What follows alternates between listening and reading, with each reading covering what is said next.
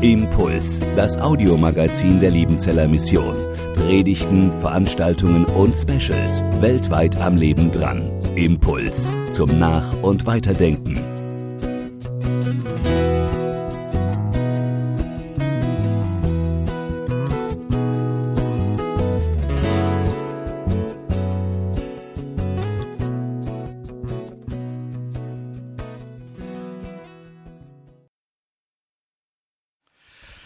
Gnade sei mit euch und Friede von Gott, unserem Vater und unserem Herrn Jesus Christus. Amen.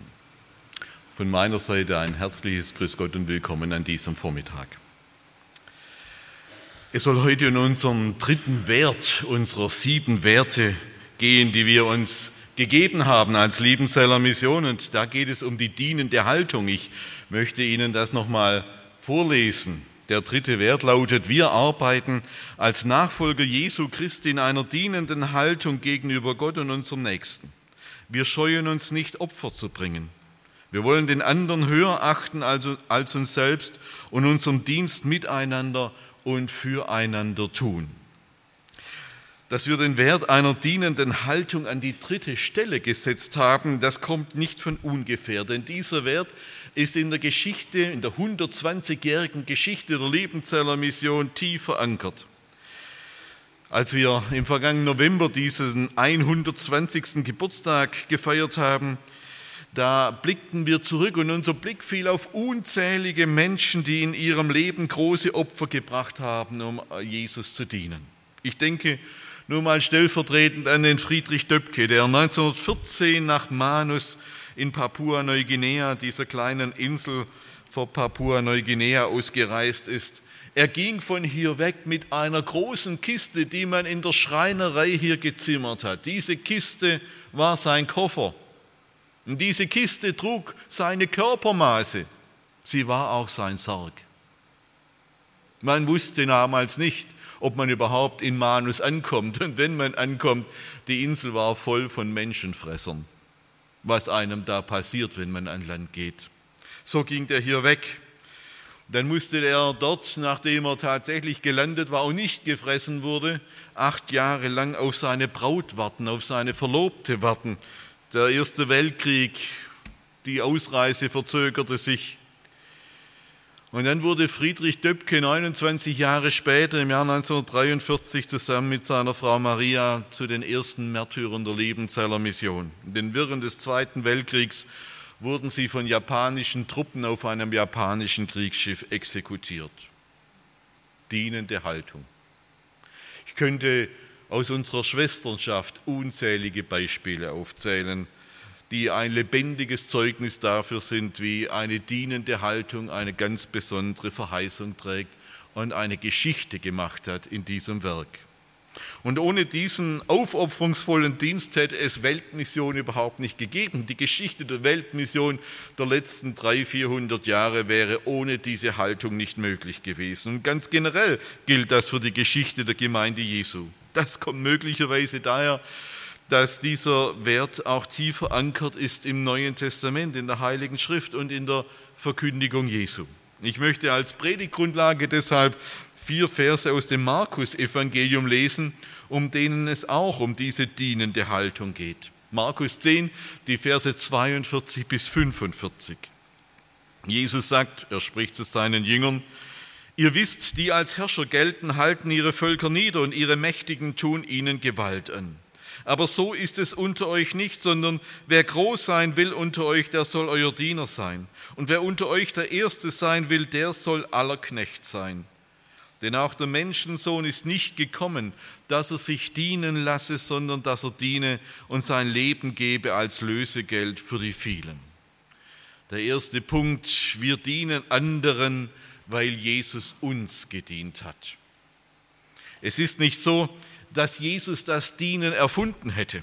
Wir leben in einer Welt, in der das Dienen immer schon seinen Platz hatte.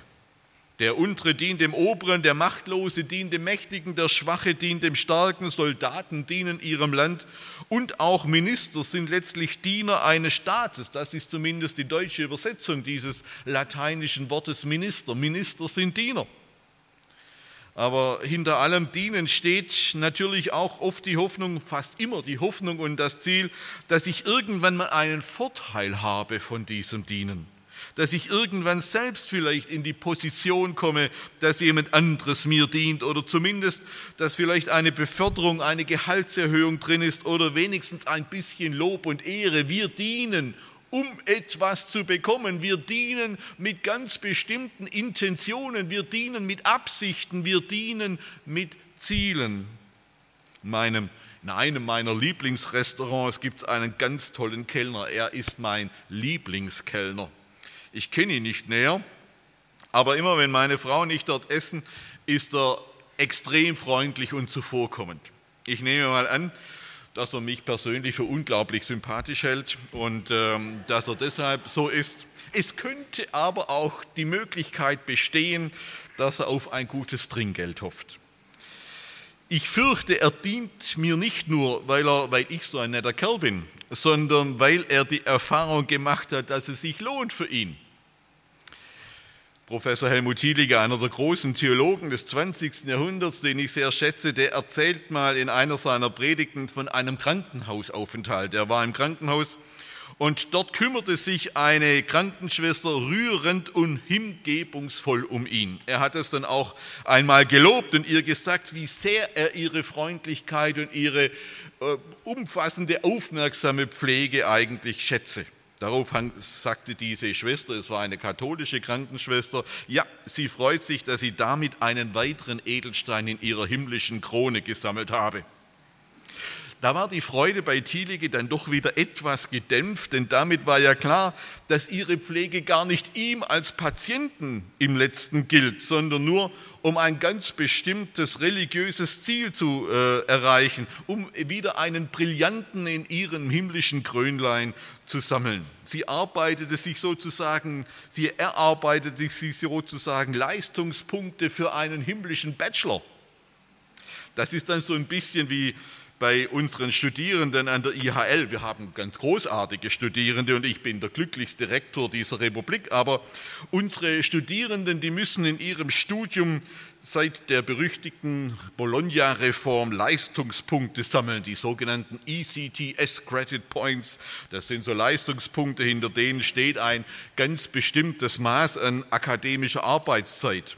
Als Dozent träumt man ja davon, dass ein Student um der Sache willen, um der Wahrheit willen, um des Wissens willen in einer Vorlesung sitzt und zuhört und mitschreit, dass er um der Sache, der Wahrheit willen, der Theologie willen äh, sich durch Bücher und Aufsätze kämpft, weil ihn die Sache interessiert. Aber ganz selten, wirklich nur ganz selten, beschleicht einen als Dozent auch das leise Gefühl, es könnte sich vielleicht doch nur um die Pünktchen, um die Punkte und um die Noten drehen, die da gesammelt werden müssen und dass es vielleicht manchmal gar nicht so um die Inhalte, die Sache um die Wahrheit geht, für die man als Dozent seine Studenten begeistern will.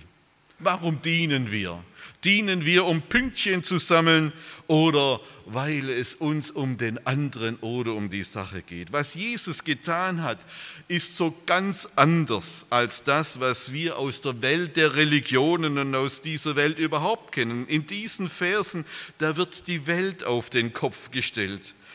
Das Dienen, das Jesus in dieser Welt vorgelebt hat, das war etwas völlig anderes. Wir kommen aus einer Religionsgeschichte, sowohl im vorderen Orient bis nach Indien wie auch in Europa, wo in aller Regel die Götter die Menschen zu Knechten und Sklaven gemacht haben. In vielen Göttermythen haben die Götter die Menschen nur geschaffen, um Sklaven zu haben, die ihnen dienen. Der Mensch in den archaischen Religionen, das ist der Göttersklave, das ist seine Rolle, das ist sein Zweck, dafür wurde er geschaffen. Und jetzt lesen wir hier davon, dass Gott in Jesus Christus Mensch wird und dient. Ich bin nicht gekommen, sagt der Sohn Gottes, sagt der Messias, sagt der, der von Ewigkeit her Gott ist. Ich bin nicht gekommen, um mir dienen zu lassen, sondern um zu dienen und euch durch diesen Dienst, der in der Lebenshingabe am Kreuz gipfeln wird, die Erlösung und die Freiheit von Schuld zu geben. Christus ist kommen, nun springen die Bande. Das ist sein Dienst für uns. Und nur aus dieser Freiheit heraus kann, soll und darf unser Dienst geschehen. Hier wird erst recht, was Freiheit ist, entdeckt, haben wir vorher gesungen. Da erleben wir, was Freiheit ist. Wir dienen nicht, um in den Himmel zu kommen, sondern weil wir schon längst Erben aller himmlischen Güter sind. Wir dienen Jesus, weil er uns in einer Art und Weise gedient hat, die wir gar nicht nachahmen können. Er hat sein Leben als Lösegeld für uns gegeben, hat uns von der Last und den Fesseln der Schuld befreit. Wir dienen Jesus nicht, damit wir beschenkt werden, damit wir etwas bekommen, damit wir ein Trinkgeld bekommen. Nein, wir dienen, weil wir Beschenkte sind. Das ist der fundamentale Unterschied zu allen anderen Religionen und Herren und Götzen und Göttern dieser Welt. Paulus sagt den Korinthern, alles ist euer alles ist euer, wir sind beschenkte Menschen, ihr aber seid Christi, ihr gehört ihm, ihr gehört Christus und gerade darin liegt eure Freiheit. Ein zweiter Punkt. Wir lassen uns beim Dienen nicht missbrauchen. Wir lassen uns beim Dienen nicht missbrauchen. Obwohl dieser Wert einer dienenden Haltung eine tiefe Verankerung in der Geschichte der Liebenzeller Mission ist, haben wir offen gestanden intensiv darüber diskutiert. Denn die Geschichte des Dienens ist auch eine Geschichte des Missbrauchs des Dienens, des Missbrauchs des Dienens. Es wird gerade in diesen Versen sehr deutlich. Jesus sagt, ihr wisst, die als Herrscher gelten, halten ihre Völker nieder und ihre Mächtigen tun ihnen Gewalt an. Wir, haben eine, wir könnten eine Weltgeschichte des Dienstmissbrauches schreiben. Und die Jünger Jesu, die wussten aus der älteren und jüngeren Geschichte ihres Landes sehr wohl, was Jesus damit meinte. Vor ihren Augen, da zog Herodes der Große vorüber, der mächtigste und prächtigste König der letzten hundert Jahre vor dem jüdischen Krieg, aber eben auch der brutalste und der herrschsüchtigste jener Jahre, berüchtigt durch die Ermordung drei seiner Söhne durch die Ermordung seiner eigenen Frau, berüchtigt für den Kindermord von Bethlehem. Er war ein schlimmer Mensch, aber bei weitem nicht der einzige schlimme Despot, vielleicht nur der berüchtigste. Wir lesen hier eine Geschichte der Menschenverachtung, eine Geschichte des Machtmissbrauchs. Aber das gilt nicht nur für die Geschichte Israels in jenen Jahren, sondern wir könnten die Weltgeschichte erzählen als eine Geschichte der Knechtung, der Versklavung von Menschen und Völkern. Der Appell zum Dienen ist deshalb wirklich eine sehr sensible und heikle Angelegenheit. Auch im christlichen Kontext, denn auch hier wurde mit dem Appell zum Dienst oft genug entsetzlicher Schindluder getrieben. Es gibt auch in Kirchen und Gemeinden eine fürchterliche Machtmissbrauchsgeschichte mit diesem Thema. Und das Eigentümliche ist ja, je frömmer es in einer Gemeinde, in einem Werk zugeht, umso größer ist die Gefahr des Machtmissbrauchs, die aus Dienern Opfer macht. Denn je frömmer es zugeht, umso unkritischer geht es oft zu und umso eher steigt das Risiko des Machtmissbrauchs. Das Tragische ist, dass hingebungsvoller und leidenschaftlicher Dienst auf der einen Seite und geistlicher Machtmissbrauch auf der anderen Seite Nachbarn sind. Und der Grenzzaun, der Gartenzaun dazwischen, der Gartenzaun an der Grundstücksgrenze, der ist ganz, ganz dünn. Die Sache mit dem Dienen wird immer dann schräg, wenn es zum pseudofrommen Druckmittel wird. Wenn der Dienst und das Opfer sozusagen mit dem Hinweis auf die Heilige Schrift sozusagen eingefordert werden, ja vielleicht sogar erpresst werden. Wir haben in der Erklärung dieses dritten Wertes auch den Satz formuliert, wir scheuen uns nicht Opfer zu bringen. Dieser Satz, sonst hätten wir ihn nicht formuliert, ist durch und durch biblisch, aber auch eben sehr heikel und gefährlich und wir waren und sind uns dessen auch bewusst. Darüber war sich auch Paulus übrigens im Klaren, als er die Römer ermahnte, dass ihr euren Leib hingebt als ein Opfer, das lebendig, heilig und wohlgefällig sei. Paulus wusste, dass in der dienenden Hingabe ein groß, immenser Gewinn liegt, eine Verheißung liegt, aber eben auch eine große Gefahr. Ich habe vor einigen Wochen in einer Predigt einen Satz von Hermann Gmeiner zitiert, dem Gründer der SOS Kinderdörfer. Er sagte einmal, alles Große in dieser Welt geschieht nur, weil jemand mehr tut, als er tun muss. Weil er mehr tut, als er tun muss. Das ist Dienen. Da bringt jemand Opfer. Und wenn wir in dieser Welt Menschen zum Glauben einladen wollen, wenn wir die Liebe Gottes in Wort und Tat weitergeben wollen, wenn wir die Gemeinde Jesu bauen und entwickeln wollen, dann wird das ohne Opfer nicht gehen. So war es in den letzten 120 Jahren der Lebenzeller Mission, so war es in 2000 Jahren Geschichte der Gemeinde Jesu. Aber es darf niemals so sein, dass wir Menschen zu Opfern machen und niemals so, dass wir uns zu Opfern machen lassen. Die einzig legitimen Opfer müssen aus einer Freiheit des Glaubens herausgebracht werden, nicht weil irgendjemand in einer Gemeinde, einem Werk oder einer Kirche es einem befiehlt. Im Glauben entdecken wir, was Freiheit ist. Nur hier. Und diese Freiheit dürfen wir uns nicht stehlen lassen. Wenn ich gebeten werde bei Ordinationen oder Investituren von Pfarrern oder Predigern oder Pastoren ein Grußwort, ein Geleitwort zu sagen, dann sage ich jungen Predigern oder Pfarrern immer dieses eine Pauluswort aus dem ersten Korintherbrief Kapitel 7 Vers 23. Ihr seid teuer erkauft. Werdet niemals der Menschenknechte, werdet niemals der Menschenknechte. Wir sind in die Freiheit gestellt, werdet niemals der Menschenknechte. Ein Mitarbeiter, der sich zum Knecht der Gemeinde oder eines Werkes macht, der dient nicht Jesus, sondern Menschen. Möglicherweise im frömmsten Setting, aber er dient Menschen. Und das sollten wir nicht tun. Davor sind, davon sind wir von Jesus befreit worden. Und das gilt auch gegenüber menschlichen Werken. Werdet nicht Knechte der Liebenzeller Mission. Werdet nicht Knechte der Liebenzeller Mission. Werdet niemals die Knechte einer Gemeinde und werdet ganz generell nicht die Knechte von Menschen. Es ist das Geheimnis dieses Dienstes für Jesus, dass dieser Dienst uns vor Menschendienerei und vor Werksdienerei bewahrt, dass er uns im Dienst eine Freiheit schenkt von dem allen. Werdet nicht der Menschenknechte, aber dient dem Herrn mit Freuden, Psalm 100. Egal was es kostet, um diesen Ton muss es gehen und soll es gehen. Ein drittes und letztes, wer dienen, wir, wir dienen. Wow, nicht wie dienen, wir dienen, Entschuldigung. Wir, wir dienen, weil schon der Dienst Teil des neuen Lebens ist. Das ist die Pointe dieses Gleichnisses von den Arbeitern im Weinberg, von dem wir in der Schriftlesung gehört haben. Als es da am Abend zu dieser sehr merkwürdigen Verteilung der Lohntüten kam und alle einen Silbergroschen, einen Denar ausgezahlt bekamen, da ging selbstverständlich das Murren los. Logisch, hätte ich doch auch gemacht. Da sagten die einen, hallo, warum dienen oder besser, warum schuften wir denn? Warum schuften wir denn zwölf Stunden von morgens um sechs bis abends um sechs? In der Hitze des Tages und kriegen einen Silbergroschen. Die anderen, die kommen um 17 Uhr in der Kühle des Abends lässig daher, schnippeln so ein paar Weintrauben, das ist ja sogar schön. Da ist ja keine Hitze mehr, kein Stress, eine Stunde Weintrauben schnippeln.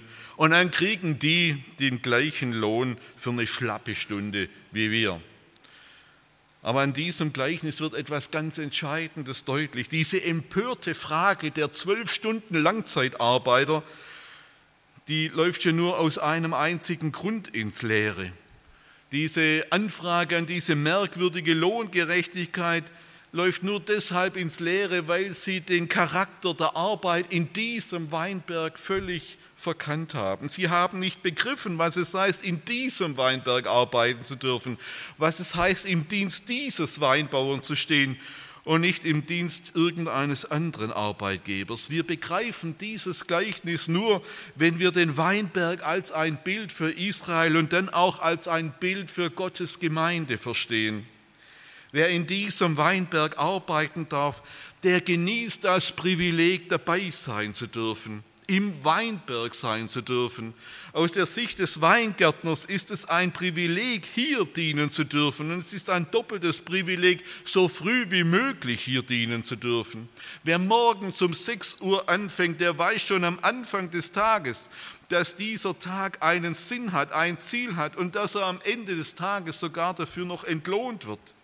Das ist der Gewinn eines 6 Uhr Arbeiters gegenüber dem 17 Uhr Arbeiter. Er hat eine Berufung, er hat eine Perspektive für sich und für seine Familie. Und er weiß schon um 6 Uhr morgens, dass es kein sinnloser Tag werden wird, dass er gewollt ist, dass er gebraucht ist, dass er im Dienst eines guten Herrn steht und dass er dafür sogar noch nicht mal leer ausgeht. Für Gottes Leute ist der Dienst niemals nur Mittel zum Zweck, sondern selbst schon das Ziel, selbst das, der Sinn ihres Lebens. Die Arbeit im Weinberg ist selbst schon Teil des Himmels. Sie ist Erfüllung und sie ist Bestimmung. Nur vor diesem Hintergrund versteht man das berühmte und auch extrem gefährliche Zitat von Wilhelm Löhe. Wilhelm Löhe, der große Gründer der neuen Dettelsauder Diakonie, er ist berühmt geworden mit diesem Wort, mein Lohn ist, dass ich dienen darf. Man kann dieses Wort verheerend missbrauchen. Man kann es aber auch tief geistlich, richtig, wahrhaftig verstehen es ist ein Lohn, dass ich in diesem Weinberg bei diesem Herrn arbeiten darf. Da ist Freiheit drin. Das ist gerade Ausdruck der Freiheit, dass ich hier meine Arbeit, meinen Dienst verrichten darf. Wer die angstvolle Frage stellt, was habe ich denn davon, der hat den Adel des Dienstes in Gottes Weinberg noch nicht verstanden. Für die ersten Christen war deshalb das Dienen der Grundbegriff christlicher Existenz. Und das nicht nur, weil sie sich als Nachfolger eines Herrn verstanden, der nicht nur gekommen war, um sich dienen zu lassen, sondern um zu dienen, weil sie es verstanden haben, dass der Dienst für diesen Herrn der Inbegriff der Lebens- und der Sinnerfüllung ist und eigentlich nichts Schöneres gibt, als einem nichts Besseres passieren kann. Adolf Schlatter große Tübinger Theologe, schreibt deshalb ganz zu Recht, das Ziel der Gnade Gottes, was er in unser Leben hineinlegt, an Gnade, an Gabe, an Rettung und Erlösung, das Ziel ist der Dienst, dass wir dorthin kommen, nicht um uns knechten zu lassen, sondern um Freiheit zu entdecken, um Freiheit zu entdecken. Als Jesus am letzten Abend vor seiner Kreuzigung mit seinen Jüngern zu Tisch saß, da redete er mit ihnen über das, was kommt und auch über das, was war. Und dann stellt er seinen Jüngern diese Frage. Als ich euch ausgesandt habe, ohne Geldbeutel, ohne Tasche und ohne Schuhe, habt ihr da je Mangel gehabt? Sie sprachen niemals. So wird es auch bei uns sein. Auch uns wird Jesus einmal fragen, als ich euch in meinen Dienst gestellt habe, habt ihr da je Mangel gehabt, lieber Friedrich Döpke, liebe Missionsschwestern, liebe Mitarbeiterinnen und Mitarbeiter, habt ihr da je Mangel gehabt? Und dann werden wir nicht sofort antworten, sondern dann wird uns wahrscheinlich manches durch den Kopf gehen, auch manche Schwere. So manche Durststrecke, manche Konflikte, manche Frustration, manche Müdigkeit, manche Enttäuschung. Aber wenn wir dann ein bisschen zurücktreten und ein bisschen Zeit uns nehmen und an die Erfüllung denken, die Jesus uns geschenkt hat, an die Freiheit denken, die wir in diesem Dienst erleben können, dann werden auch wir antworten, nein, niemals, niemals. Amen.